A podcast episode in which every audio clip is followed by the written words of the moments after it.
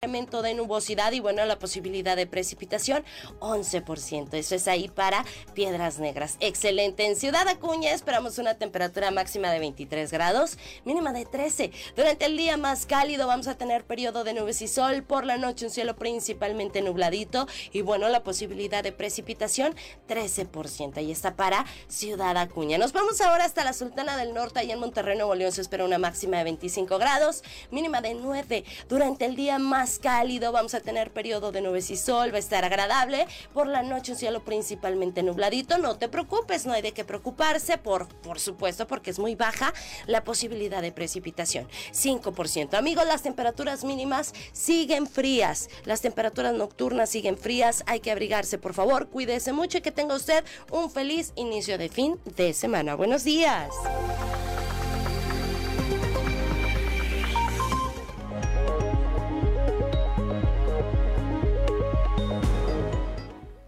Son las 6 de la mañana, 6 de la mañana con 10 minutos. Gracias a nuestra compañera Angie Acosta, que como todos los días pues nos eh, anticipa las condiciones climatológicas del el día. 6 de la mañana con 10 eh, minutos. Vamos ahora con el padre Josué García y su cápsula Dios ama. Diócesis de Saldillo, presbítero Josué García. Dios ama. Pasamos a la cuarta petición que le hacemos a nuestro Dios en la oración del Padre Nuestro, donde le decimos, danos hoy nuestro pan de cada día. Y bueno, yo quisiera que eh, dividiéramos esta reflexión en dos, acerca del pan eh, físico, el pan material, el alimento, pero también acerca del alimento espiritual. Y fíjate que los israelitas designaban con la palabra hebrea lejem, es decir, pan, a todos los alimentos. Esto era una costumbre eh, propia de los pueblos mediterráneos, porque pues al ser el pan el alimento básico, con él se englobaba a todos los alimentos. Entonces, eh, en nuestros días pues suena extraño eso de decir que le pidamos a Dios el que nos dé el pan de cada día. Eh, por lo tanto, pensamos que el pan solo se obtiene con nuestras propias fuerzas, con nuestro propio trabajo. Y fíjate que esto se manifiesta en el haber perdido esa bonita costumbre de bendecir los alimentos antes de comerlos. ¿Por qué? Pues porque pensamos que eh, lo que está ahí sobre la mesa no es eh, fruto de Dios, sino de nosotros. La imagen del mundo que tenían las culturas antiguas definitivamente era muy distinta a la que tenemos en nuestro mundo posmoderno. Eh, ellos desconocían muchas de las leyes de la naturaleza que hoy conocemos gracias a la física y por lo tanto, pues todo era voluntad divina. Sin embargo, cuando aquellas culturas le pedían a Dios el pan de cada día, a lo que se estaban refiriendo era a la capacidad de poder trabajar. Es decir, le pedimos a Dios primero nuestros brazos, nuestra salud, nuestro ímpetu, nuestro propio trabajo para poder conseguir con él el pan que llega a nuestra mesa. Diócesis de Saltillo.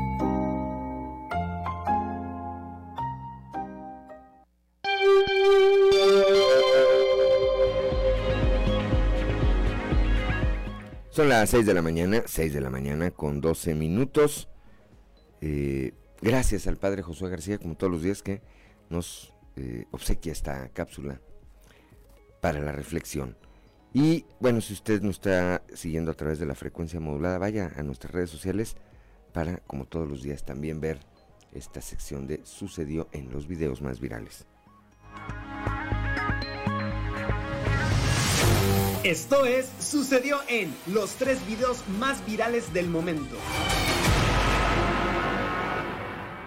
Sucedió en Ocotlán, Tlaxcala. Cámaras de seguridad instaladas en una calle captaron el momento en que un joven es secuestrado por varios encapuchados. En la grabación se aprecia como la víctima conduce un deportivo color negro, llega a una intersección y frena. Allí es interceptado por dos vehículos de los cuales descienden varios hombres portando armas largas. El video culmina con la víctima siendo secuestrada y su vehículo robado por los delincuentes. Sucedió en Metepec, Estado de México. Cámaras del C5 pertenecientes al municipio captaron el momento en que un hombre en estado de ebriedad intenta rebasar varios vehículos entre los carriles. En las imágenes se aprecia como el responsable llega a un cruce en el cual se encontraban varios vehículos esperando en el semáforo. Sin embargo, el intrépido sujeto observa un hueco entre un camión y un automóvil y acelera para adelantarlos. Lamentablemente para su causa, el estado en el que se encontraba le jugó una mala pasada y terminó por embestir a una combi y a otros tres carros más. Afortunadamente, nadie resultó herido y el responsable fue puesto a disposición de las autoridades. Sucedió en Tijuana, Baja California. A través de redes sociales se hizo viral el momento en que un sujeto entra a una farmacia y amaga con una pistola al cajero para que le dé el dinero obtenido en el día.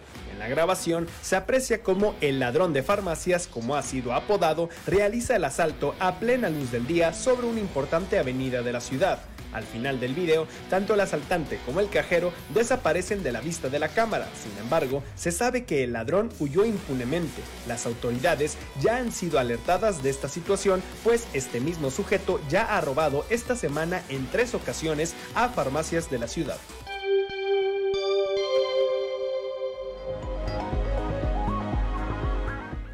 Son las 6 de la mañana, 6 de la mañana con 15 minutos.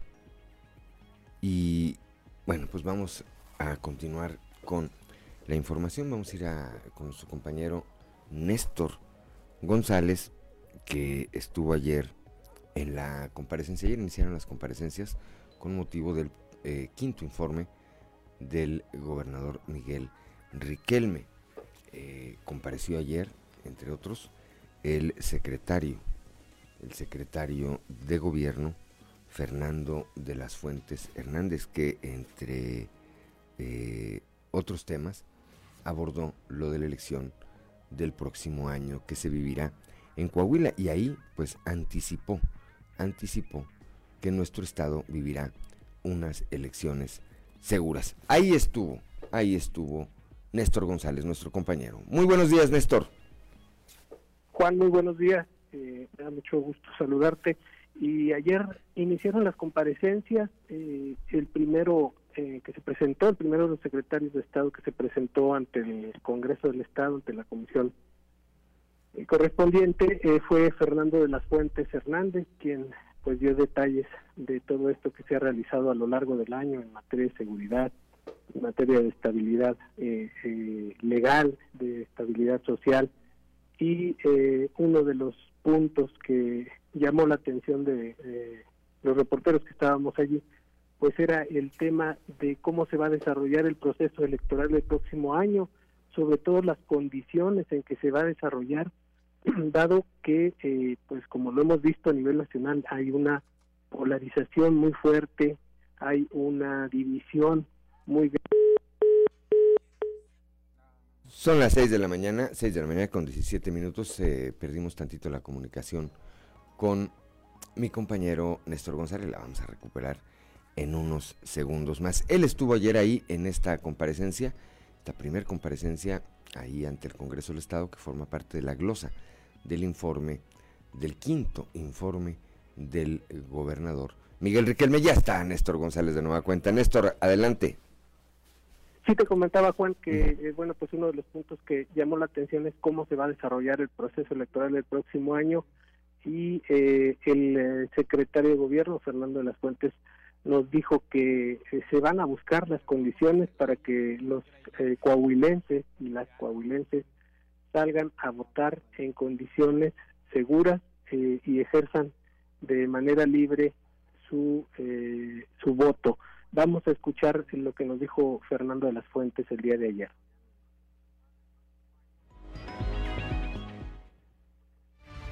Entonces, en el caso de, en el caso de las próximas elecciones tendremos una gran eh, eh, contacto, ya lo tenemos, con el IEC, el Instituto Estatal, y también con el INE, que también participa en las elecciones. Y obviamente eh, estaremos a la mejor disposición para que se garantice la paz social y la seguridad para que todos los ciudadanos puedan ejercer su libre, libre y voluntariamente. Están en la mesa de seguridad, digo, no es la primera vez que... No, no, no, no están ahorita porque todavía no es el momento, pero yo creo que en estas semanas será el momento de que nos, nos digan cuáles son los planes, cómo piensan llevar a cabo la elección y así todas las autoridades de seguridad de los tres niveles, el ejército, la guardia, las fiscalías, ¿no? también las de, de, de delitos electorales, pues estén atentas a lo que será el próximo. Bueno, ahí está lo que dijo el secretario de Gobierno. Él señala que a diferencia de muchos otros estados en Coahuila, diariamente se realizan reuniones, se realizan eh, eh, reportes de la mesa de seguridad que está integrada por los tres órdenes de gobierno y en ese sentido se va a invitar, eh, ya lo escucharon ustedes, al Instituto Electoral, al Instituto Nacional Electoral eh, y al de Coahuila para que se sienten en esta mesa, para que también se integren las fiscalías especializadas, tanto la estatal como la federal, en delitos electorales, con el fin de que se garantice que el proceso sea limpio, que no haya eh, ningún tipo de situaciones fuera de lo normal, fuera de lo que debe ser un proceso electoral eh, llevado con tranquilidad. Eh, todo esto en el marco, te comentaba hace un momento Juan, pues de la polarización que se vive a nivel nacional. Es lo que no se quiere aquí en Coahuila, que los ciudadanos salgan eh, de manera pacífica y que el proceso electoral se desarrolle de la misma forma. Pues esperemos, esperemos que, que así sea. Gracias Néstor, como siempre, por tu reporte. Muy buenos días. Excelente viernes, son las 6 de la mañana con 20 minutos. Vamos rápidamente a un consejo G500.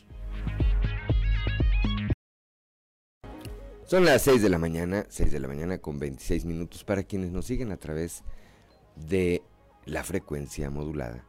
Escuchamos a Martín Molina con esta canción titulada Mi corazón tiene dueña, que si no me equivoco es de su propia autoría. Martín Molina es un cantautor saltillense, vigente en este momento, un hombre muy joven, mucha gente lo conoce.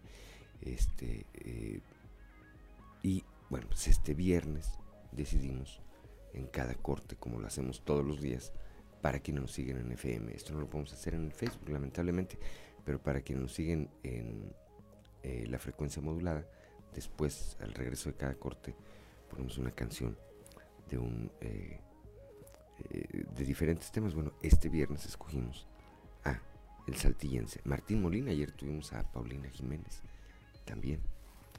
6 de la mañana con 27 con 27 minutos. El gobierno de Coahuila prevé que seguirá sufriendo recortes presupuestales por parte del gobierno federal para el 2023.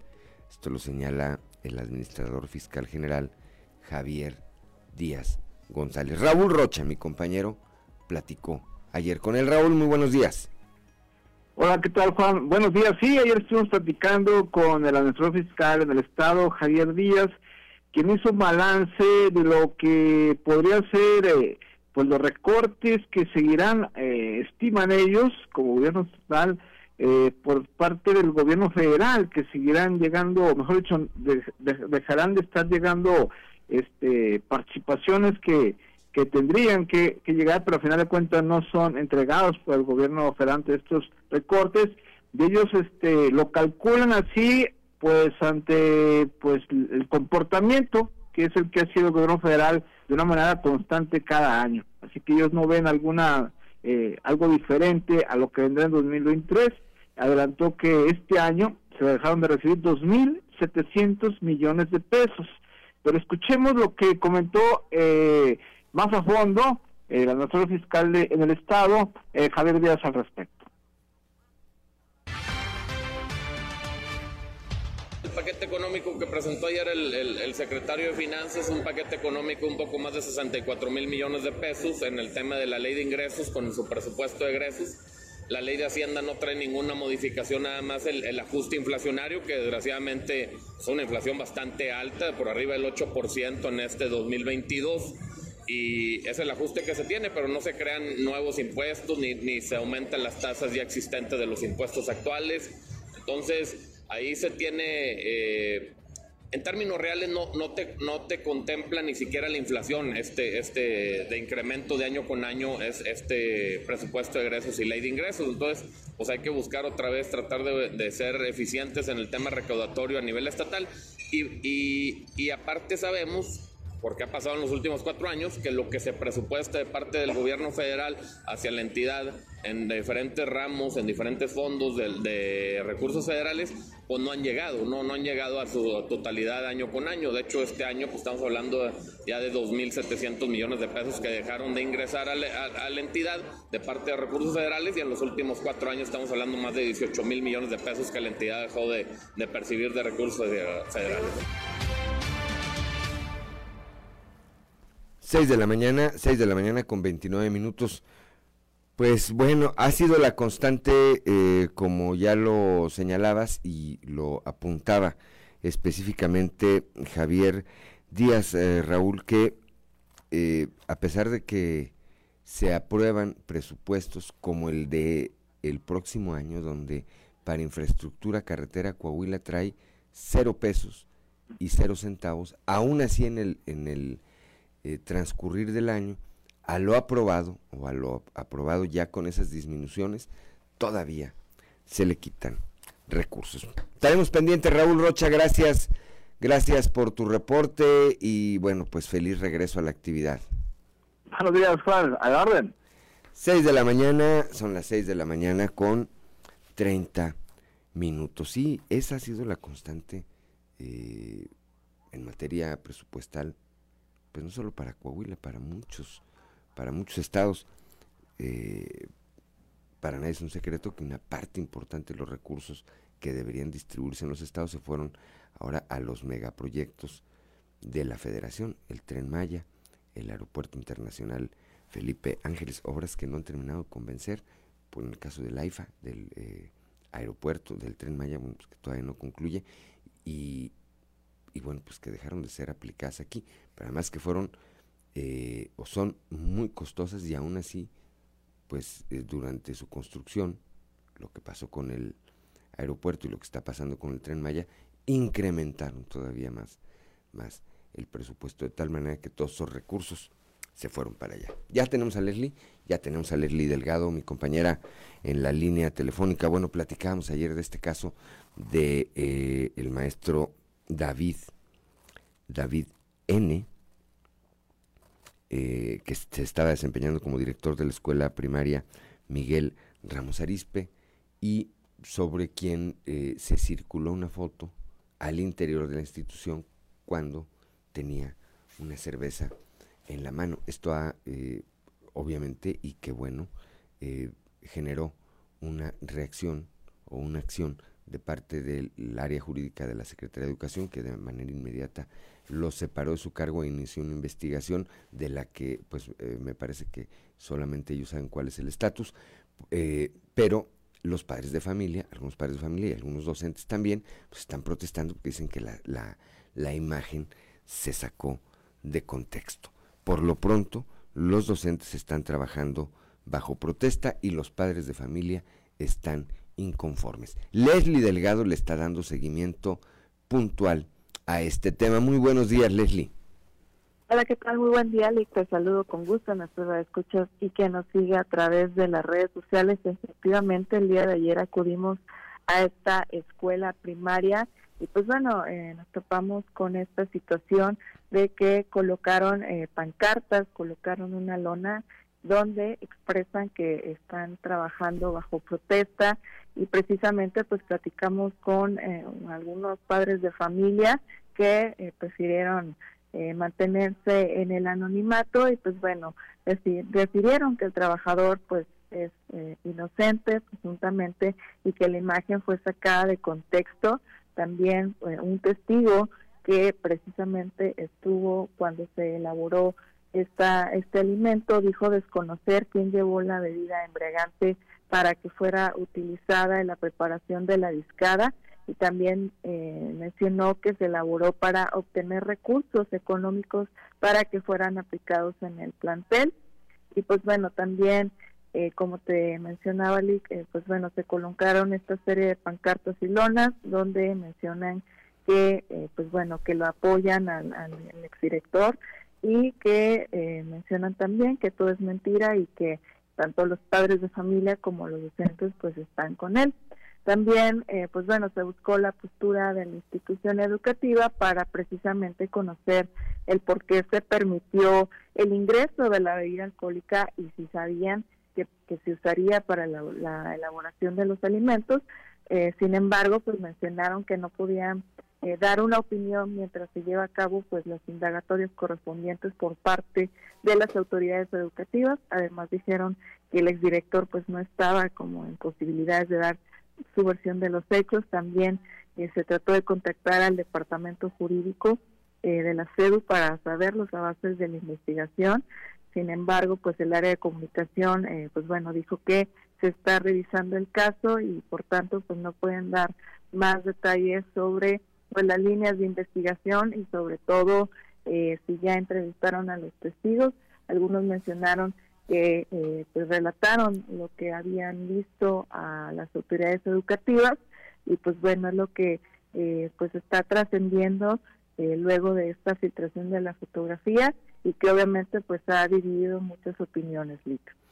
Bien, pues ese es el estatus de lo que está ocurriendo ahí en la escuela primaria Miguel Ramos Arispe. Seguramente la próxima semana pues podría haber novedades, a ver si no se van pateando el bote esperando que venga el periodo vacacional para luego ya ahí eh, pues eh, tratar de echarle un poquito de olvido al tema. Hay que estar hay que estar pendientes, vamos a estar pendientes, le vamos a estar reportando oportunamente. Por lo pronto, como siempre, Leslie, le aprecio, le aprecio mucho su reporte excelente eh, mañana para todos y desearles también que tengan un excelente fin de semana ya en este primer fin de semana de diciembre. El primero de diciembre, pues que se va a ir volando, Leslie, ya casi, ya me imagino que ya tiene sus regalos y todo. No, todavía andamos, andamos de la búsqueda. En eso. Para el último, pero ahí andamos. Muy bien, gracias como siempre, Leslie Delgado. Excelente día, Lick. Buen día, son las 6 de la mañana, 6 de la mañana con 36 minutos. Vamos rápidamente a la portada del día de hoy de nuestro periódico Capital, que en su nota principal, bueno, pues destaca esta eh, información que escuchábamos ya en voz de Fernando de las Fuentes, secretario de Gobierno, que ayer compareció ante el Congreso del Estado. Tendrá Coahuila elecciones seguras. Ayer por la noche se dio a conocer que por el presunto delito de asalto a mano armada en una tienda de conveniencia y una farmacia en Saltillo y tras ser identificado en las cámaras de seguridad fue detenido Miguel Ángel N.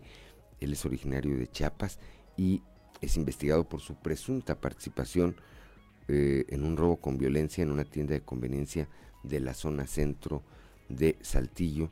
Eh, este robo se suscitó el pasado 30 de noviembre y uno un día antes en una farmacia también. Bueno, pues ya está detenido, está siendo, está siendo investigado el subsecretario de Seguridad Pública Federal, Ricardo Mejía, quien eh, bueno, pues aspira a ser candidato de Morena al gobierno de Coahuila, está poniendo en riesgo una eventual designación para el proceso electoral.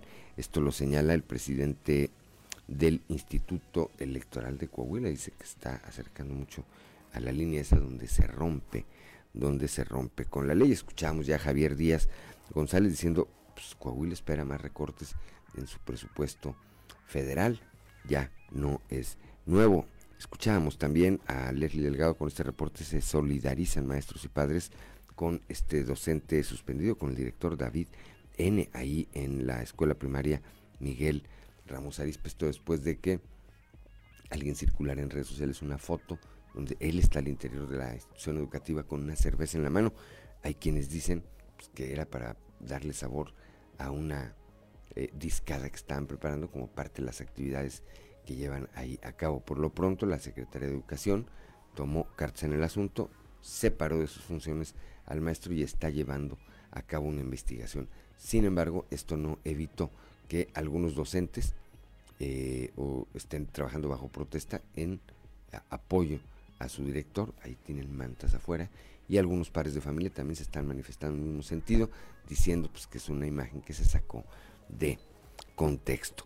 Por razones desconocidas, la federación no ha entregado armamento adquirido durante 2019 y 2020 por Coahuila para sus policías, que equivalen a 900 armas cortas y 500 largas. Esto lo señala la Secretaría, la Secretaria de Seguridad Pública en Coahuila, la licenciada Sonia Villarreal Pérez. Aquí en la capital del estado, al asistir a la clausura del taller de derechos humanos de las personas LGBTIQ, el alcalde José María Fraustruciller destacó que unidos, sociedad y gobierno, se han emprendido importantes acciones de inclusión.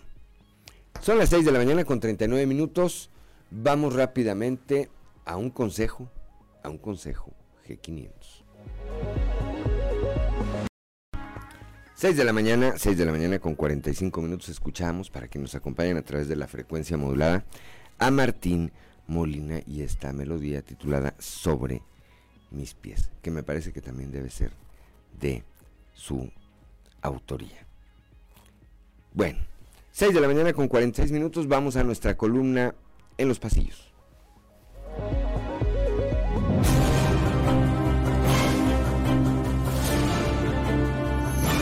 Y en el cartón de hoy, enfiestado, que nos muestra Mario López Gámez, quien lleva una hielera y una cerveza, mientras detrás de él hay un letrero que dice, primer informe, Mallito Festo 2022. Y Mario nos dice, no trabajamos, pero cómo nos divertimos.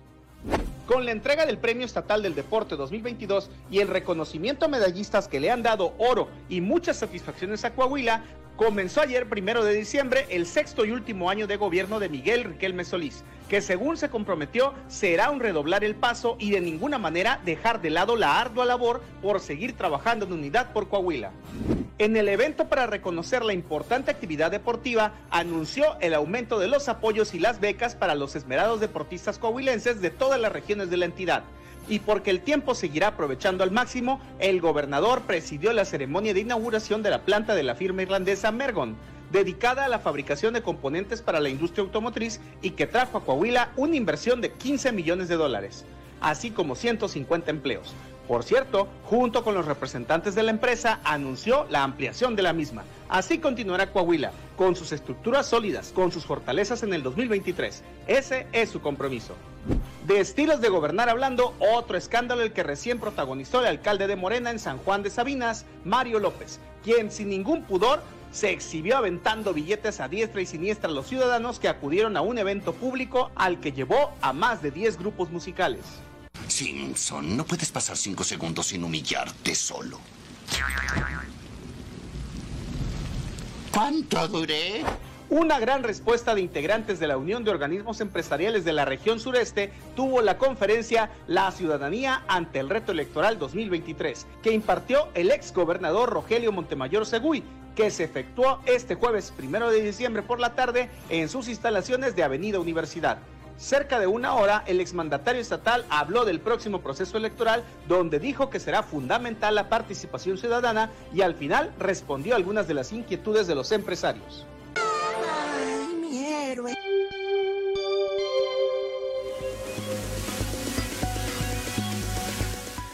Son las 6 de la mañana, 6 de la mañana con 48 minutos y vamos ahora a un resumen de la información nacional. Autoridades de salud informaron que un hongo detectado en el procedimiento de inyección de anestesia provocó el brote de meningitis que ha causado la muerte de 18 personas en hospitales de Durango. Autoridades estatales y de salud eh, federal señalaron que se trata del hongo Fusarium solani, sin embargo, aún está por deslindarse si la contaminación ya estaba en el medicamento, en su almacenamiento o durante la aplicación a los pacientes. Los lotes de, medicamentos ya fueron resguardados en los cuatro hospitales privados donde se registraron estos casos. Este eh, pasado 30 de noviembre concluyó la temporada de huracanes y dio inicio al periodo de tormentas invernales que afectarán a varias entidades de México, informó la Comisión Nacional del Agua. Para esa temporada se pronostican de 7 a 9 tormentas invernales, las cuales pueden afectar los estados del norte con algunas nevadas, y estas ya se presentaron en Baja California, Sonora, Chihuahua y la parte norte de Coahuila. Autoridades de la Ciudad de México buscan una pantera que fue vista en la zona de Tacuba, cerca de las inmediaciones de la estación del metro de la línea 2. Esto luego de que una persona reportara el avistamiento del felino con fotografías, a lo que respondieron con un operativo para eh, salvaguardar la vida de la pantera y prevenir riesgos a los ciudadanos. Las imágenes muestran al felino encima de láminas de locales comerciales que están afuera del Metro Tacuba en la alcaldía Miguel Hidalgo al poniente de la Ciudad de México. El municipio de Jerez, Zacatecas, fue escenario de una nueva confrontación entre grupos armados de la delincuencia organizada y más tarde eh, de presuntos eh, sicarios con fuerzas federales. Reportes ciudadanos señalan que los hechos de violencia comenzaron a registrarse alrededor de las 10 de la noche en diversas comunidades de Jerez, en donde eh, han habido al menos cinco enfrentamientos y ejecuciones múltiples durante el pasado mes de noviembre. En los videos que se han difundido a través de cuentas con seudónimos en Twitter y Facebook se puede escuchar el golpeteo de las armas automáticas que se disparan, además de que se puede ver a vehículos movilizándose a altas velocidades. Las remesas enviadas por migrantes en el extranjero a México registraron un aumento anual del 14.1% durante los primeros nueve meses del año al recibir 5.031 millones de dólares en septiembre del 2022. En un comunicado, el Banco de México indicó que en septiembre de este año los ingresos por remesas provenientes del exterior sumaron 5.031 millones de dólares, los cuales eh, se derivaron en 12.7 millones de transacciones con un envío promedio no menor a 395 dólares, es decir, de alrededor de 7.900 pesos. 6 de la mañana, son las 6 de la mañana con 52 minutos. Bueno, el subsecretario de Seguridad Pública, Ricardo Mejía, podría estar poniendo en riesgo una eventual candidatura al gobierno del Estado. Esto lo señala el eh, presidente del Instituto Electoral de Coahuila, Rodrigo Paredes.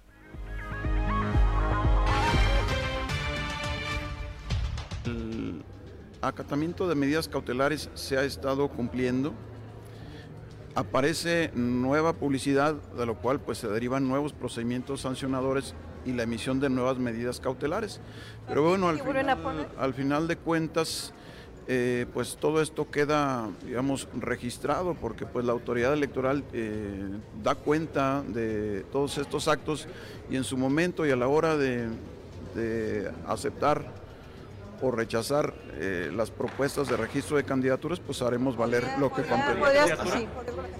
Es uno de los supuestos que marca la ley, que si se logra eh, probar que todos estos actos de publicación o publicidad anticipada puedan derivar en una situación jurídica eh, que en su momento se analizará, para en dado caso la autoridad rechazar algún registro de candidatura.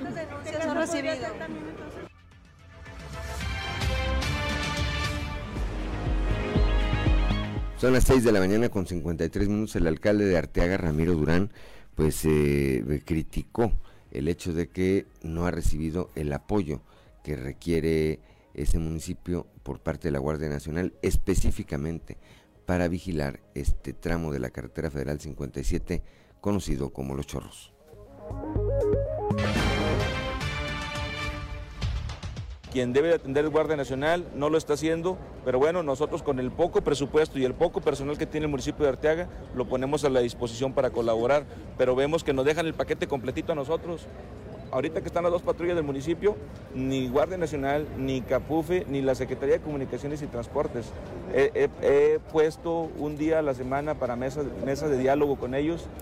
Han acudido a dos, de convocar yo cuatro veces y no han acudido. Entonces, vemos la indiferencia, la próxima semana estaremos en la Ciudad de México eh, junto con diputados federales, la senadora Verónica, que nos hará el favor de acompañarnos a las oficinas de Secretaría de Comunicaciones y Transportes, a las oficinas centrales de Guardia Nacional, pues para exigir que se hagan cargo de su tramo federal de la carretera 57.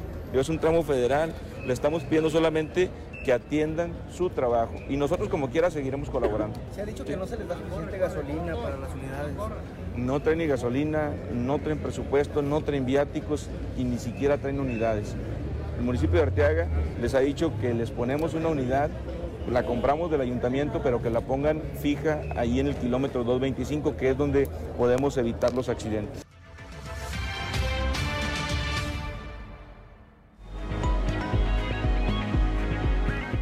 6 de la mañana, 6 de la mañana con 55 minutos. Bueno, pues ahí escuchamos al alcalde de Arteaga, Ramiro Durán, que dice, pues no me ayuda la Guardia Nacional, van a ir a la Ciudad de México, a ver si desde allá, diciéndoles desde allá. El tema es que esto sigue provocando semana tras semana accidentes, que lo mismo dejan pérdidas materiales, que lo mismo pasan cosas terribles. Hace, que será unos 15 días se difundieron esas imágenes en los momentos en que un eh, trailero está siendo consumido por el fuego.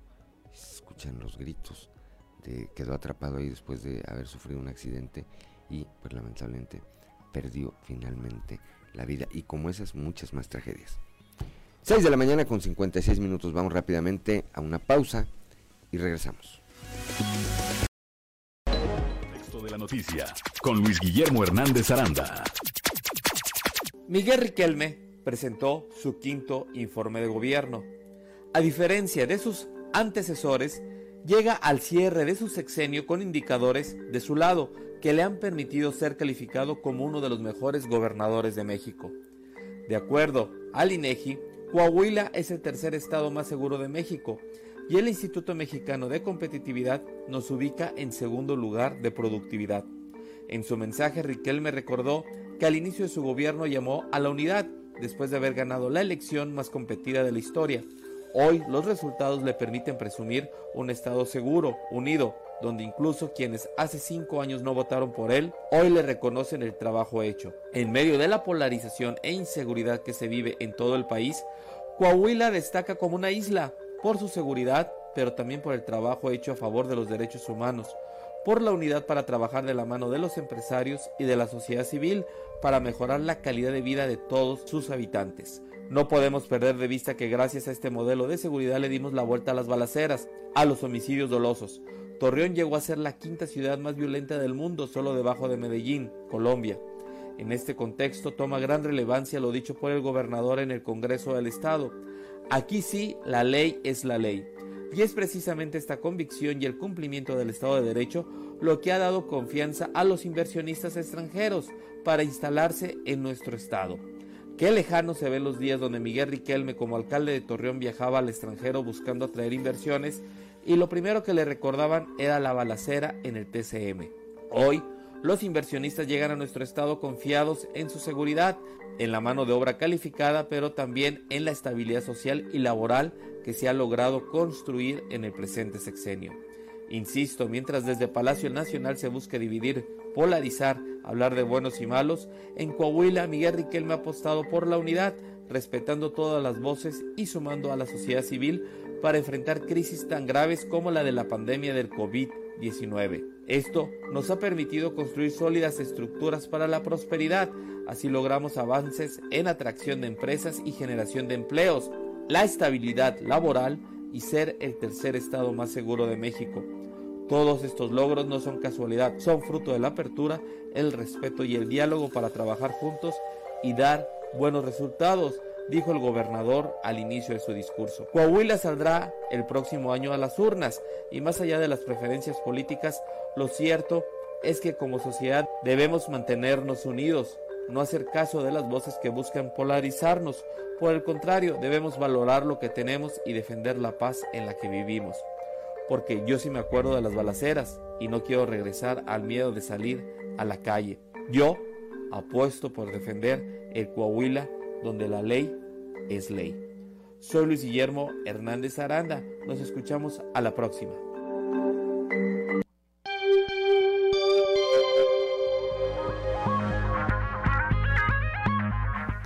Son las 7 de la mañana, 7 de la mañana con 4 minutos, que no se le haga tarde. Gracias a Luis Guillermo Hernández que viernes a viernes nos obsequia esta colaboración, el contexto de la noticia. Y vamos ahora Ya se les pasó, ya se nos pasó la depresión por la selección, ¿verdad? Ya se nos pasó. Ya lo superamos. Vamos ahora al mundo de los deportes con Noé Santoyo. Resumen Estadio con Noé Santoyo.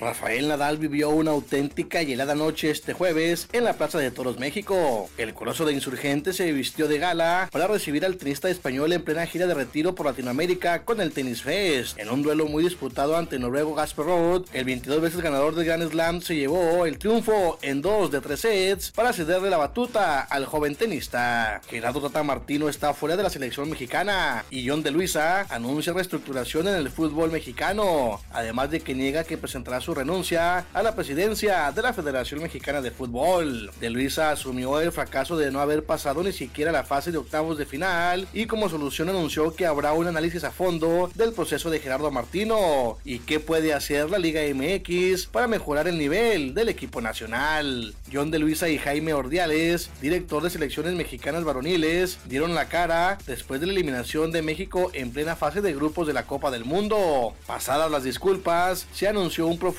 análisis de 60 días, donde se tocarán los puntos más importantes que parecen afectan al fútbol mexicano. Por segundo mundial consecutivo, Alemania no estará en los octavos de final al no haber obtenido la goleada que necesitaba frente a Costa Rica, que durante buena parte del duelo creyó en sus opciones, pero que también encadena dos ediciones en superar la fase de grupos. Los resultados de ayer en la Copa del Mundo, Alemania derrotó 4 goles por 2 a los ticos, pero aún así se despide de la Copa del Mundo. Japón fue la sorpresa y derrotó a España dos goles por uno. Ambas selecciones avanzan a la siguiente fase. Croacia y Bélgica empataron a cero, mientras que Canadá cayó ante Marruecos dos goles por uno. El día de hoy a las 9 horas, Portugal se enfrenta a Corea del Sur y gana contra Uruguay. A las 13 horas, Serbia contra Suiza y Camerún contra Brasil. El gobernador Miguel Ángel Riquelme Solís premió y reconoció a lo más destacado del deporte en la entidad en la ceremonia de entrega del Premio Estatal del Deporte Coahuila 2022, en la que Dafne Valeria Quintero García y Luis Eduardo García Garza recibieron su presea como atleta absoluto y entrenador absoluto de manera respectiva. En este evento se entregaron reconocimientos a los medallistas de los pasados nacionales con de 2022 y se entregaron los premios estatales del deporte a los ganadores de las diferentes categorías. El gobernador aseguró que estos premios serán un aliciente más para todos los atletas, para que continúen con su carrera deportiva en ascensos graduales. Riquelme Solís anunció que para el cierre de su administración le dará un fuerte impulso al deporte, por lo que se reunirá con Alina Garza para mejorar el programa de becas y estímulos a deportistas y entrenadores. Alina Garza, directora general del Instituto Estatal del Deporte de Coahuila, mencionó que durante la participación de Coahuila en los nacionales CONADE 2022 se lograron 10 medallas de oro más respecto a la edición 2021, que pasó de 35 a 45. Resumen Estadio con Noé Santoyo.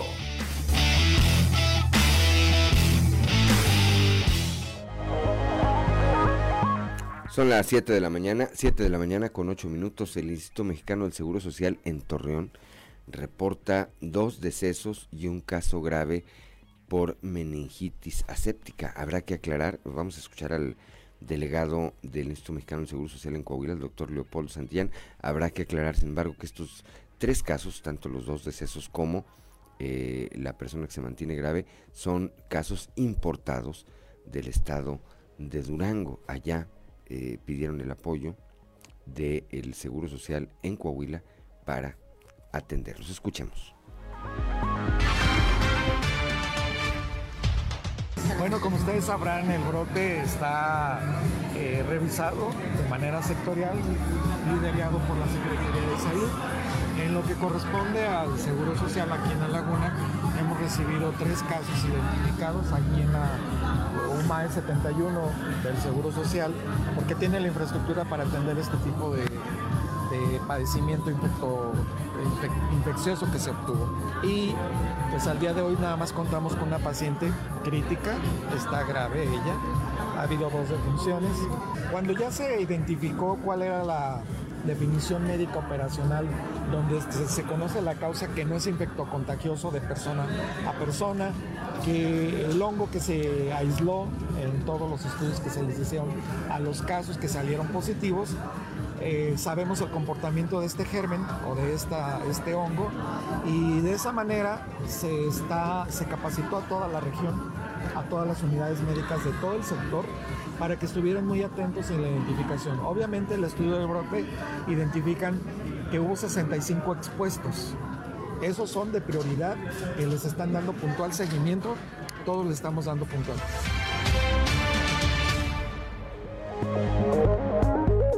Son las 7 de la mañana, 7 de la mañana con 10 minutos. Ayer se celebró el Día Internacional de, de la lucha contra el, eh, SIDA, pues el, el, eh, el, VIH en el marco, en el marco de esta lucha, el responsable del programa estatal VIH-SIDA de la Secretaría de Salud, Gerardo del Valle, refirió que la dependencia cuenta con campañas permanentes que consisten en aplicar pruebas rápidas para la detección de este virus.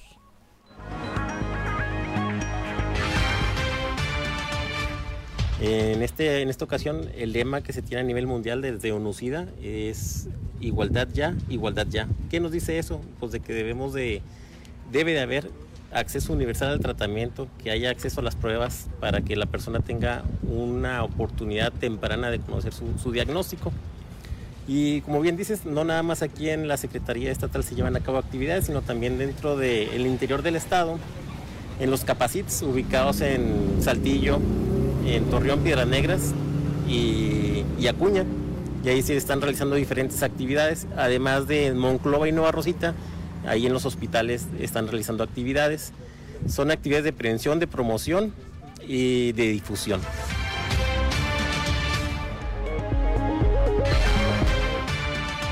Se, reforzó mucho, se tuvo un apoyo de recurso humano, de promotores, de psicólogos, y de esa manera pudimos abarcar lugares que, que a veces son poco accesibles y ellos pues ya tienen mucha experiencia y capacidad y ellos acuden a escuelas, acuden a puntos de encuentro le llamamos o puntos de reunión como antros o bares o barberías o incluso a través de las redes sociales o las aplicaciones de ligue. Este, es una manera en la que ellos también infieren o tienen acceso para tratar de convencer y, poder ganarse ahí este, la, la atención de los compañeros y se hagan una prueba.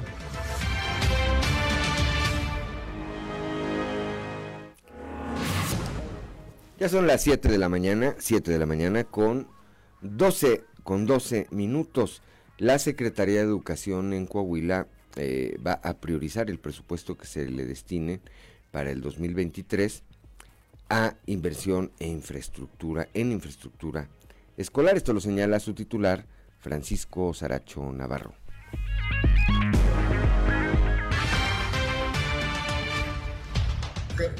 Bueno, es que hay, hay distintos eh, programas y acciones. Eh, fueron 450 millones en infraestructura educativa, eh, no solamente en la rehabilitación, como hace unos momentos mencionaba, sino también en la construcción de las nuevas aulas de acuerdo a la planeación propia. Si hay tres grupos en un grado, en el siguiente grado hay dos, bueno, ir construyendo las aulas necesarias de acuerdo a la planeación que nosotros tenemos para eh, poder cumplir con el propio crecimiento que se lleva y con los laboratorios y todo lo que nosotros eh, tenemos en planeación. Entonces esperemos que el presupuesto venga, venga bien en, el tema de infraestructura. y a todos los programas en lo emocional, eh, programas de inglés, en todos los distintos programas, pues esperemos que, que el presupuesto sea idéntico al, a este año. Entonces, un gran, también un gran porcentaje se va en, nómina para poder cumplir con todos los compromisos que se tienen con, pues, con todo el sector, eh, con el, sector educativo, pero eh, tercera semana de diciembre ya estaremos en posibilidad de tener una radiografía muy concreta, ya con lo estatal, con lo federal, ya en, forma conjunta, para poder eh, tener nuestras acciones para el año que viene.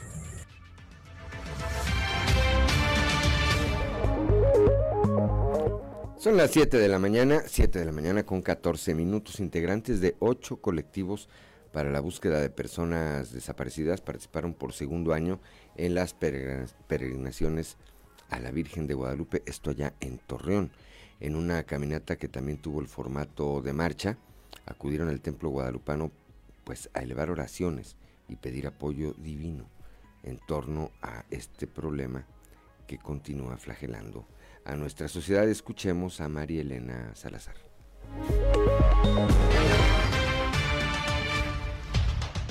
Pues bueno, esta marcha hoy es una marcha especial para para nosotros los colectivos de personas desaparecidas. Pues ya desde el año pasado la diócesis de Torreón eh, se ha unido a nuestra lucha, a nuestra campaña, a nuestro clamor. Eh, por fin hoy nos han escuchado y hoy es el segundo año que nos invitan a, participar y hacer eh, esta marcha especialmente para ellos, para nuestros familiares de personas desaparecidas. Y pues bueno, como te digo, o sea, después de más de una década, hoy somos escuchadas por la diócesis, en que en un principio a quien siempre le pedimos fue a Dios, encontrar a los nuestros y seguir buscando a los nuestros. Desgraciadamente esto no para. A nosotros a más de una década de que nuestros hijos han sido desaparecidos, las desapariciones no paran. Y siguen, siguen siendo las desapariciones, o sea, los feminicidios. Es, es de verdad horroroso lo que vivimos en el país que vivimos, a pesar de que ya esta tragedia no es invisible. Sin embargo, sigue pasando.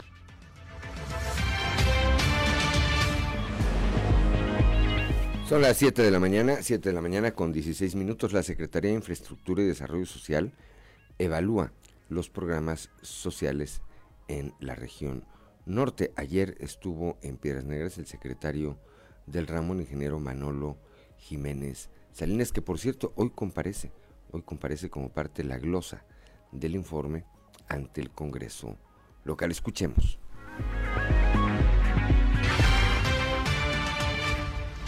Trabajo eh, con nuestro equipo de mejora eh, Coahuila para eh, platicar de, de, los programas que vienen de cierre de este año 2022 y, bueno, los, los, beneficios y apoyos este, que, que este, estaremos fortaleciendo para la gente. ¿no? Entonces ese es el objetivo de la reunión, ponernos de acuerdo, ver cómo vamos.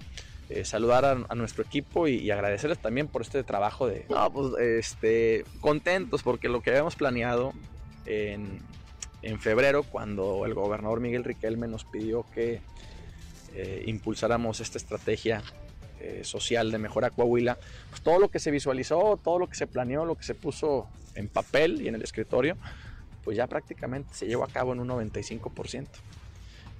Eh, ya este mes estaremos detonando, eh, como dice, ya estamos este, cosechando, ¿no? O sea, ya las becas que se le entregaron a las mujeres, pues ya estamos por tener la grabación de las mujeres,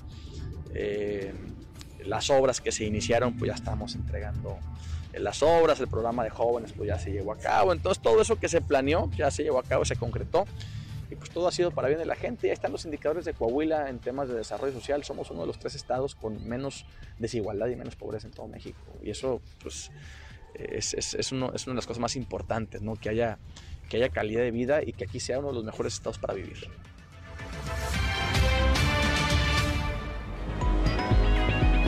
7 de la mañana con 18 minutos, allá mismo en la región norte, en Piedras Negras, eh, Abel Ayala Flores, quien es presidente del Consejo de Desarrollo Económico en Piedras Negras, resaltó el compromiso del sector empresarial de sumarse al proyecto del gobernador Miguel Riquelme, que eh, dijo seguramente cerrará su administración con igual o mayor trabajo en beneficio de la población.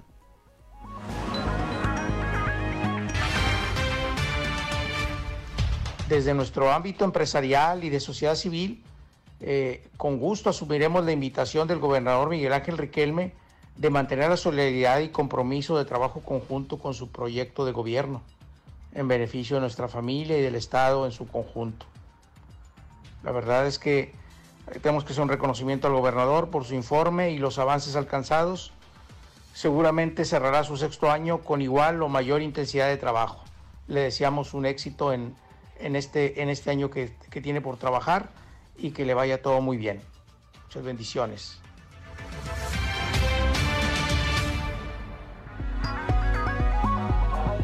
Son las 7 de la mañana con 19 minutos. ¿Tenemos consejo?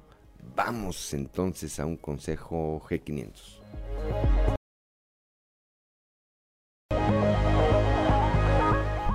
Son las 7 de la mañana, 7 de la mañana con 24 minutos. Escuchamos a Martín Molina, que nos acompaña a través de la frecuencia modulada, con esta canción titulada La mejor, la mejor de todas. Ya tenemos en la línea, en un momento más vamos a tener en la línea telefónica, como todos los días, desde la capital del acero, a nuestro compañero Antonio, Antonio Zamora nuestro compañero y amigo periodista con quien todos los días platicamos sobre temas pues que tienen que ver allá con la región, con la región centro, con eh, el mundo de la política y de, alegría y de la grilla. Ya está en la línea telefónica Toño Zamora. Eh, Toño, muy buenos días. Buenos días, Juan. Buenos días a, a las personas que nos sintonizan a esta hora. Fíjate, Juan, ayer ayer en la tarde noche eh, me invitaron a, una reunión y, y, fuimos pues porque pues ya se acerca el viernes pues vamos aquí a ver a platicar eh, este rollo y ahí en esa reunión conocí a, un personaje de la Comisión Federal de Electricidad y no no desaproveché por supuesto la, la oportunidad para, para, para preguntarle sobre el asunto de AMSA. Y digo, no, es que esos 126 millones de pesos que dicen que le debe, pues es mucho dinero. Y se me queda viendo y me dice, no, no, no. ¿Cómo? A ver, explícame. Dice, porque normalmente la facturación que, que, que la Comisión Federal le hace a AMSA es de 100 a 120 y tantos, 130 millones de pesos bimestralmente. O sea, no es otra cosa del otro mundo. A la gente, a la gente que trabaja en, la comisión, sí nos sorprendió sobremanera que nos dijeron que fuéramos a cortar, porque pues eso nunca, nunca se había hecho.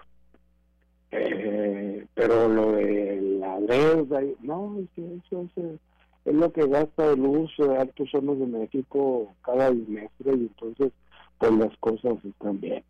Entonces, ahí el tema también, Juan, es en el sentido, dice, bueno, si, Altos Hornos de México tiene que pagar eh, 900 millones de pesos correspondientes a lo que es aguinaldos, a lo que es ahorros, pues a lo mejor los de, a lo mejor Manuel Barces, no sé, no sé quién, o sea, estoy, estoy lucubrando, decir, no, es que a lo mejor estos saben que va a gastar 900 millones de pesos, tiene que pagar 126 millones de, de la luz, y, si le, y si le gana la garra de lo que le va a pagar a los trabajadores, este pues eh, va a descompletar lo, de lo, lo, del aguinaldo y los ahorros, y, empieza uno a pensar cosas, ¿no? ya ves que no se lleva nada bien ni Alonso Altira, ni, ni el señor presidente, ni, Manuel Bartlett. Entonces, está así como, como en chino. Decirte que existe la ayer en la tarde también en, Altos Hornos de México a las 4 de la tarde, para ser precisos, hubo una junta de, pues, de los, no, los ¿no? y, la instrucción fue que la alta dirección, así dicen ellos, la alta dirección, en vez de decir Alonso Ciro, la alta dirección este, pidió que eh, siguiera el, ¿cómo se llama?, el paro en la producción hasta el lunes. Y entonces eh, suponemos, creemos también, nos imaginamos que para el lunes va a estar saldada la cuenta esa de 126 millones de, pesos que teníamos. Que no es algo antinatural, como te, te decía, es algo de lo que normalmente se factura. Y, pues bueno, como quiera, pues digo, perdón, la Comisión Federal de, Electricidad, pues deja de ganar mucho dinero, mi Juan. Sí, bueno, pues forma parte, sí, el, el, para ir por partes en cuanto al consumo, pues ese es el consumo que parece normal de una empresa de ese tamaño que no está muy lejano, no, sí está muy lejano a lo que pagamos los ciudadanos, pero que también de repente la Comisión Federal nos carga la mano, eso, bueno, que, me diga alguien que no, salvo que trabaje en la Comisión Federal de Electricidad, que no pagan la luz, ellos, este, pero si somos ciudadanos comunes y corrientes sabemos que siempre, siempre nos, nunca quedamos conformes con el eh, monto del recibo. Ojalá que a la brevedad Toño pueda eh, al cubrir este compromiso económico, saber ahora sí que ahora sí, como decía Juárez, a los eh, enemigos, eh, a los amigos justicia y gracia, decía, y a los enemigos solo justicia. bueno, pues venciéndose el recibo, pues tienen que pagarlo, porque si no, pues ya saben que llega a Barlet con las tijeras y le corta, ¿verdad, Toño? Sí, sí, definitivamente. Y fíjate lo que decías ahorita de, de, lo, lo, que trabajaras en la Comisión Federal. Le hice esa pregunta a este personaje que conocí ayer en la tarde-noche. Y digo, a ver, ustedes no pagan la luz, o sea, tú debes de tener, no sé, una estufa eléctrica casa, debes de tener aparatos de aire en toda la casa y no, no la pagas. ¿Y, qué crees que me dijo? Si nos pasamos de una cantidad X de kilowattaje, sí pagamos. O sea, dice poquito, pero sí pagamos. ¿Quién sabe? Lo cierto es que tienen esa prestación, bueno, tampoco ah, está que, por supuesto. que y, ni le inventamos ni tú ni yo, Toño, además, ni Barlet, ¿eh? Eso viene desde hace mucho tiempo. Eh, el personal que trabaja en la comisión no paga la luz. Bueno, pues así, nos toca. A lo mejor los del agua no pagan el agua. No, eso no, no se cree, eso, eso no creo.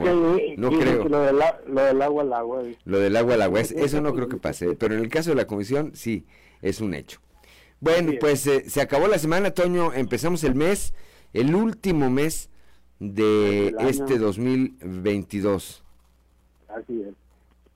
Platicaremos el próximo lunes. Sí, señor, hasta el lunes. Buen fin de semana. Igualmente. Son las 7 de la mañana con 31 minutos. No ha dado señales de vida Osiris García. No ha dado señales de vida Osiris García.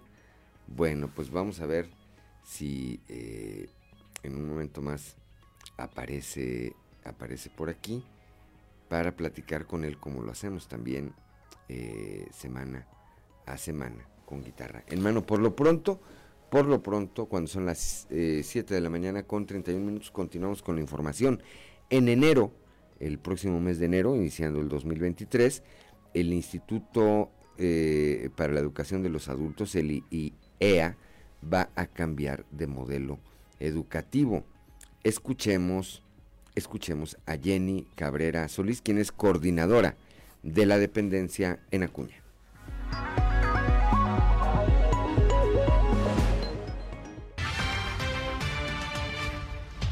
Así es, hemos estado en capacitaciones, han venido personal de México, de, INEA Nacional, eh, que directamente la directora nacional nos ha enviado para que tanto los coordinadores primeramente seamos los que nos empapemos más sobre el nuevo modelo de educación, que ahora se le llama modelo de educación para la vida, Aprende INEA que a partir de enero ya se establece constitucionalmente como decreto, como un acuerdo constitucional donde se crea ese nuevo modelo. No, no, se crea, se modifica, que antes era el modelo de educación para la vida y el trabajo. Y que al, estar en capacitaciones lo vemos que es más accesible para las personas, es menos materias las que tienes que cubrir y eso hemos estado viendo, ¿no? Ya en, durante la marcha que el año que entra ya lo establezcamos y lo vayamos poniendo en práctica, pues ya veremos, ¿verdad? Cómo se va, cómo nos vamos acoplando.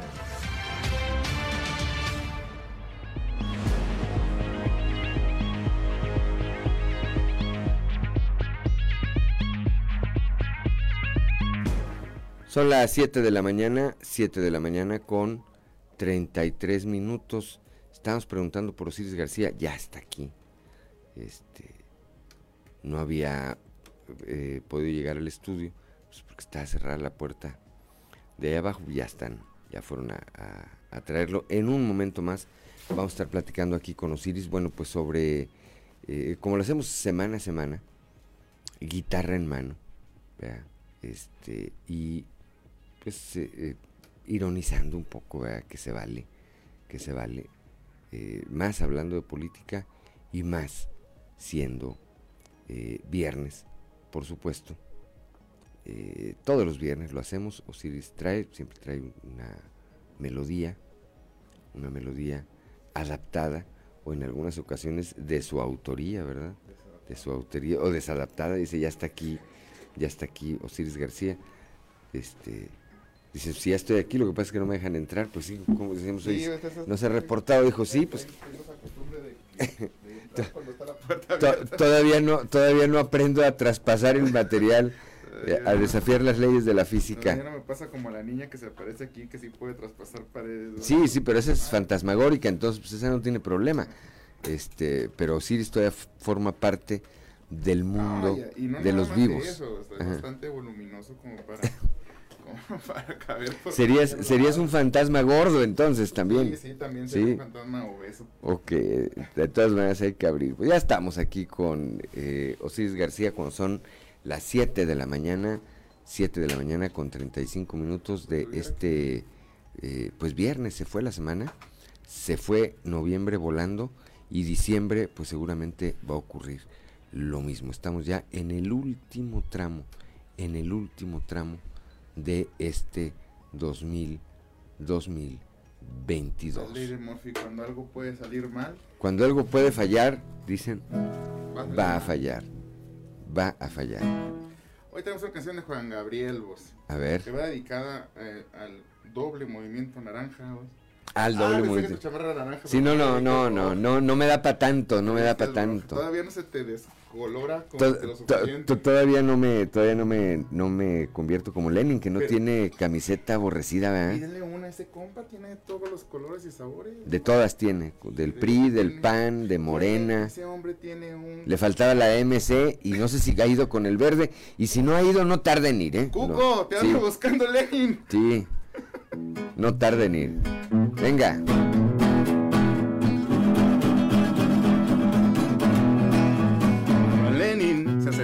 condenado. Ya Morena lo banqueó por ser tan loser. Hoy lo tienen ahí sufriendo y llorando. Porque el de la U desea todo se sube, caray, buscando la ubre, caray, parece Uber.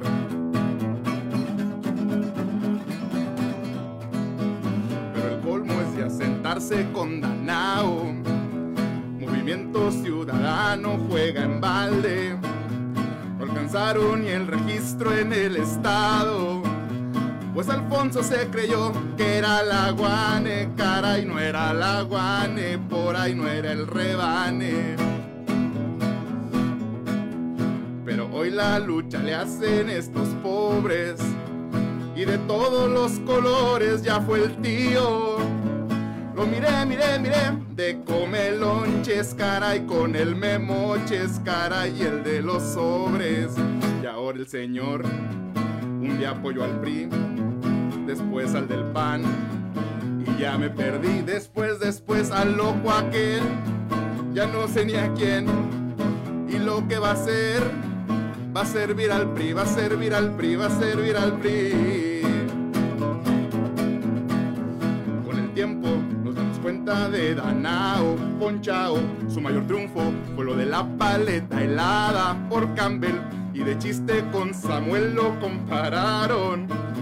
Sin el dinero, sin él, sin mi campaña, caray, sin su cerebro, caray, y sin Mariana. Pero hoy se compromete con el tío, aunque el sí no se acercó por la sobrina y ya sé quién va a llorar. Esto va a quedar de caray para resentidos, caray de sus partidos. Pues este señor que un día apoyó al PRI, después al del PAN, y ya me perdí después, después al loco aquel, ya no sé ni a quién, y no qué va a ser, va a servir al PRI, va a servir al PRI, va a servir al PRI. Sí, señores, un éxito. Lapidario, lapidario, como siempre. Bueno, pues así son las cosas. Cuando son las 7 de la mañana con 38 minutos. A ver, ¿ya se reunieron? En serio, esta canción me divirtió. Está bastante divertida y además está bastante cercana a la realidad, por no decir que es la realidad pura y llana. Ahora están, eh, bueno, Poncho Anao y Lenin, hay que decir que Lenin se le fueron, le fueron creciendo los enanos, se le fue Roberto de los Santos, él, él sigue en Morena, ¿eh? sí, cada día se Eh, queda y Brígido Moreno. Que, que el Tata Martino. Brígido Moreno, pues también dijo, oye, pues yo llegué por Morena, la diputación federal, pues me quedo con... Es que también, a ver, ¿Y Tania? toda la vida, toda la vida los eh, eh, gentes como Brígido Sí. se habían esforzado por este partido y siempre nada más las veían pasar, Ujú. ¿Verdad? Porque siempre le tocaba a Lenin, ¿Por qué, y hombre? luego a Lenin, y luego a Lenin, y si era una alcaldía, pues para Lenin, hicieron una diputación, otra vez para Lenin, Sí.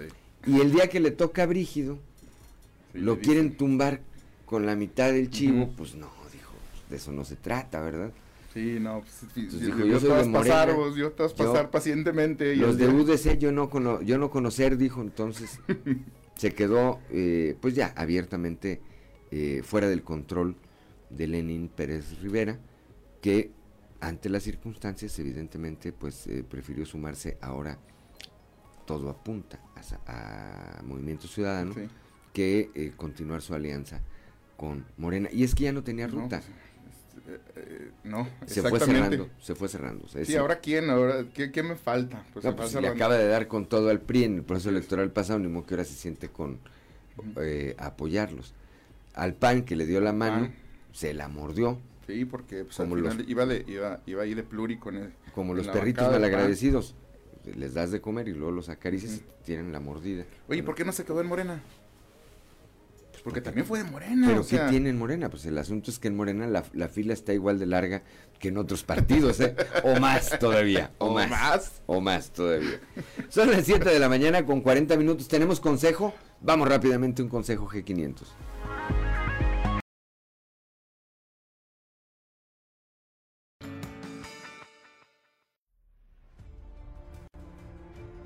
Mi compromiso con la seguridad es el distintivo más fuerte de mi gobierno. Actuamos con estrategia. Nos ubicamos en primeros lugares nacionales en los principales indicadores de seguridad.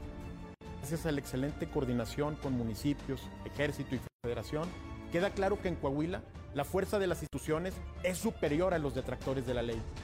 Con los logros de todos, fuerte, Coahuila es. Quinto informe de gobierno. Soy Claudia Olinda Morán. Me gusta contar historias, conversar y escucharlos, pero sobre todo que tome decisiones informadas.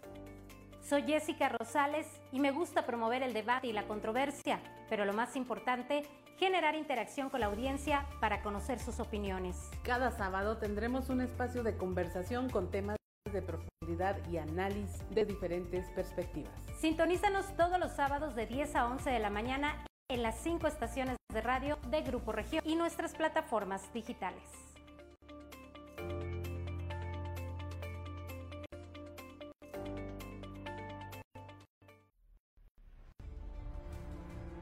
No bajamos la guardia. Pese a los recursos presupuestales, en Coahuila cuidamos la salud de todos. Certificamos hospitales y centros de salud, con lo cual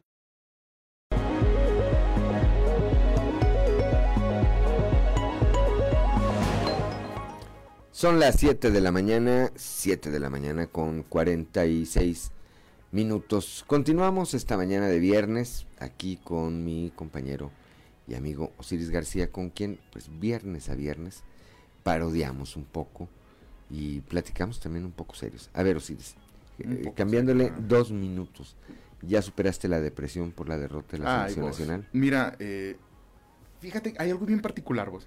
Cuando es- todas las personas que vieron el juego, porque pues, la mayoría lo vimos en el, en el- en el segundo tiempo, ganando 2-0 México, hace un gol Arabia. Y entonces los ánimos de la selección se caen completamente. Bueno, ese gol de Arabia no contaba para nada, ¿eh? O sea, ya estuve viendo algunos análisis. De hecho, hay una toma al, al director técnico, al Tata Martino, diciéndoles ahí en el, en el juego, hey, concentrados, solo falta uno, con un solo gol. Como que los jugadores dijeron, ah, ya, ya, ya Ujú. nos llevó mi tía para el rancho. Pero en realidad por, por, por la diferencia de goles, en ese momento seguía solamente faltándole Un un, gol. gol a México A porque México. estaban empatados en ese momento. Pero ese lo tenía que haber metido Messi y no lo metió. Ahora sí merece el Canelo que lo busque. No veía, ¿Eh? pero, pero no veíamos tantos disparos de Me- en México desde la revolución. Sí. O sea, tiraron como 40 veces y solo cayeron dos goles. Entonces No tuvimos que haber tirado 60 veces Sí, para, para- que entrara otro. En, en- en la ley de la estadística faltaron otros 200 tiros para haber metido el otro. Vos, es que ahí un- es donde uno ve que la pura cara del Chicharito hubiera hecho más goles que la selección. La pura cara, o sea, o la espalda, Sí, o la joroba. sea, sí. Algo así, o sea. Más Cuauhtémoc Blanco decía, llévenme, les juego 20 minutos porque si no me infarto. Sí. Y, y- y, pues, no, tampoco lo pues, no, jugaron bien, jugaron bien, no lo suficientemente bien. Pero fíjate que, extraño, o sea, la falta de trabajo que hubo tras de eso, como para que no supieran que en esas condiciones un gol de Arabia no hacía la diferencia. Claro, no tenían por qué agüitarse, vaya. Claro, no tenían por qué bajar Su obligación manos, era meter tres goles. ¿verdad?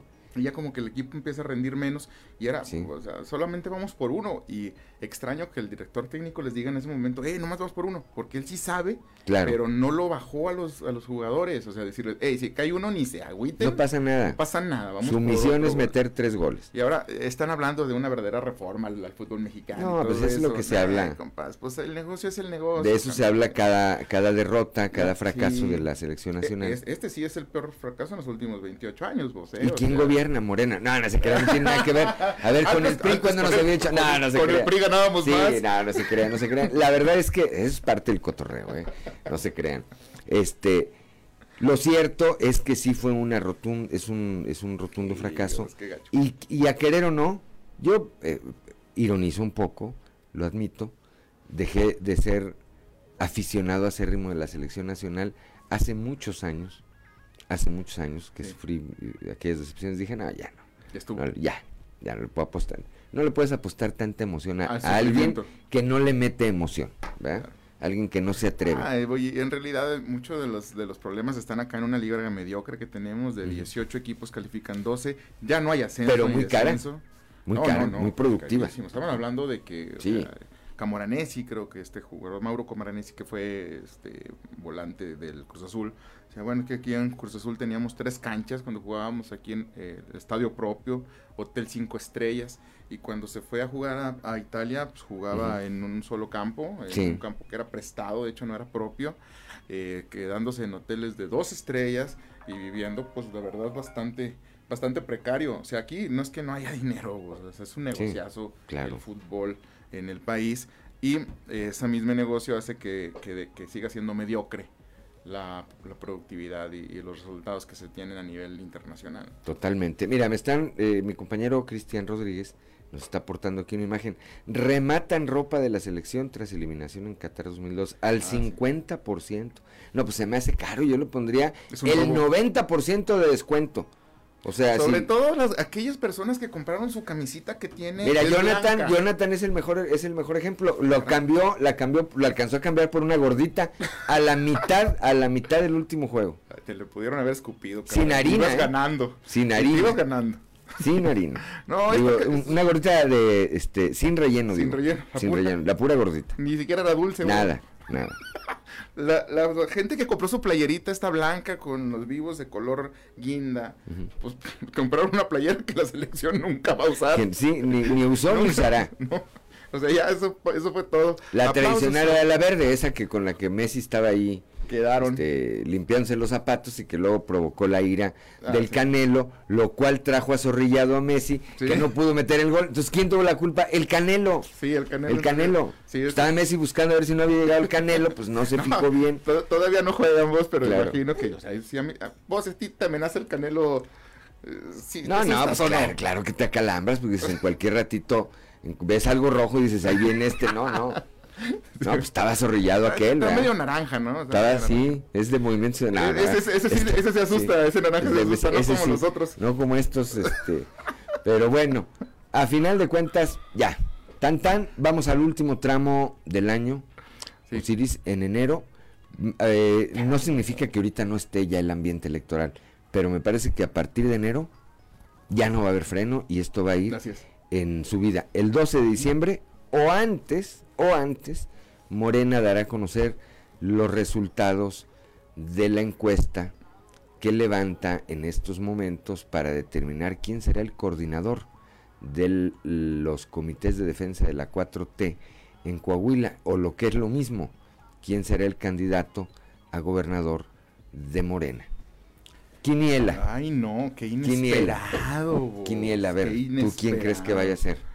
Pues yo ya estoy buscando la manera de ir a abrazar a Luis Fernando y a Guadiana para, decirles, no, para felicitarlos. Ah, no, condolencia, condolencia. para, darles un, sentido pésame. Ganates, pero no salites, decía. Ganates, pero no salites. Carnal, es como ganar, pero no ganar, es como... El campeón sin corona. Sí. Ándale. Sí, e, eso va a pasar. Entonces, qué inesperado, no, hombre, qué bárbaro. ¿Qué, qué, qué, qué, creen? ¿Qué creen, yo, creo que, yo creo que Mario Delgado debe estar ahorita así ensayando, decir, a ver, ¿qué cara tengo que poner? ¿Qué creen? O, ¿Qué creen? O, les, tengo una mala, les tengo una buena noticia y una mala. la pecera en la cual habita vos reflejado en el cristal, como el pez globo que es. Les van a decir, les tengo una noticia buena y una mala. La buena, la, buena es... que están vivos. La mala es que no ganaron la encuesta. La de Guadiana sí, porque hay que poner un espejito No, no, por eso, pero. Pero siguen respirando, es el que puede, puede pasar cualquier cosa. Un día le cae un satélite en la cabeza a, Mejía Verdeja. No, no, imagínate. Que no, Dios no lo quiera. Dios lo libre, Dios lo libre. No eh, digo que no lo mate, que a lo mejor medio, medio, medio le haga un chipote o algo que lo deje incapacitado. Y pues ahí terminas levantando la mano, pues, eh, Guadiana, ¿no? No, quién sabe, todo puede pasar, pero todo apunta a que eh, la elección, esta, esta encuesta, pues va a favorecer al subsecretario eh, de Seguridad Federal, porque... ¿En ninguna encuesta sale arriba? en, una, en la de Palacio Nacional. Ah, pues entonces sí, tienes razón. Es la que cuenta. Atanasio González Martínez, que fue ministro, me parece que ministro, ministro de la, Suprema, Corte de Justicia, quiso ser toda la vida gobernador de Coahuila y él hacía carnes asadas en Los Pinos cada fin de semana. Lo recibían en Los Pinos, dicen carne asada y el presidente. Pero nunca... No, hacía carnes asadas aquí, pero no en Los Pinos. Ah, Entonces, pues nunca pudo ser, porque así eran las cosas antes. Y estamos regresando a cómo eran las cosas antes con Morena, que no es otra cosa que el PRI de los 70. Si usted le, si usted le transforma un poquito la cara al presidente, le hace así, así, magia, magia, magia, magia, se le aparece Luis Echeverría. Sí, no, sin bronca. ¿Ah? Si le y si le rasca más, Gustavo Díaz Ordaz. o Huerta. Ándale, o, de ahí para atrás. no, no, le da para tanto. No, no. No, pero sí es, pues es su origen, es su origen y él está regresando a su origen, ¿no? Plutarco Elias Calles, pues. No, claro, el, corporativismo, el centralismo, la acumulación del poder, esta cuestión de quitar diputados, pues no es nada más quitar de, de, de, 500 a 300, sino que está modificando la constitución en el hecho de decir que ningún partido puede tener la hegemonía por encima del 60% del, en porcentaje. Claro como no están diciendo eso, si estás eh, poniendo en riesgo que cualquier partido que tenga la mayoría, por ejemplo Morena, o cualquiera, ¿eh? que tenga la mayoría pueda modificar la constitución sin tener que llevarlo a la Cámara y tener al menos el mínimo que se que representa. ¿Qué es lo que, es lo que le ha detenido sus otras reformas? Así es, tanto la electoral, la reciente y la eléctrica. Eh, en tiempos eh, no tan lejanos, ¿no? Sí, sí, bueno, la, de la Guardia Nacional sí la sacaron, pero, pero eso pondría en riesgo la, misma esencia de la Constitución de la representatividad y de eh, los porcentajes de que ningún partido debería, podría tener la, sola voz y decidir por, por ellos mismos. O sea, sí es, es muy peligroso. Claro, por eso, bueno, pues por eso es que no le están dejando pasar muchas cosas. No, y eh, o sea, la consigna de los diputados de Coahuila, yo estaba escuchando a Jericó diciendo, no, no va a pasar, o sea, esto, sí, no, no, no. No, puede. no se pasen de lonche. ya sería ir abiertamente hacia una dictadura disfrazada. No, hombre, pues si le están hirviendo las malas, comida, comezón, pues a este señor, pero bueno, bueno, pues son las 7 de la mañana con 56 minutos. Nos vamos esta mañana de viernes. ¿Algo más que agregar esta mañana, mi querido Osiris García? Bueno, el 12 de diciembre o antes da a conocer Morena y entrando el año, eh, me parece que los últimos días de diciembre tendrán que solicitar licencia quienes deban hacerlo para estar en condiciones de registrarse ante sus respectivos partidos y buscar ser candidatos al gobierno de Coahuila que celebra, que será renovado en una elección el próximo 4 de junio. Sí, 4 de junio. A partir de enero pues, tenemos ya el nitro de la Agárrense. Campaña, de la campaña. Preparen la de la arena estaba, es eh, para el otro año. Se tardó en llegar vos, pero llegó el tiempo, el momento esperado, este momento en el que empezó, porque normalmente hace como seis meses deben haber empezado las campañas Momentum, abiertamente, pero bueno, ni falta que es, anda siendo por lo pronto. Nos vamos, gracias por el favor de su atención, lo esperamos el próximo lunes a partir de las 6 y hasta las 8 de la mañana en Fuerte y Claro, un espacio informativo de Grupo Región bajo la dirección general de David Aguillón Rosales. Yo soy Juan de León y como todos los días le deseo que tenga usted el mejor, el mejor de ellos.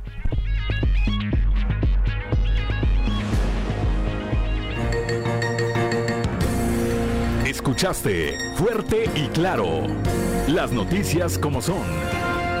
Transmitiendo para todo Coahuila. Fuerte y Claro. Con Juan de León. De lunes a viernes a partir de las 6 de la mañana.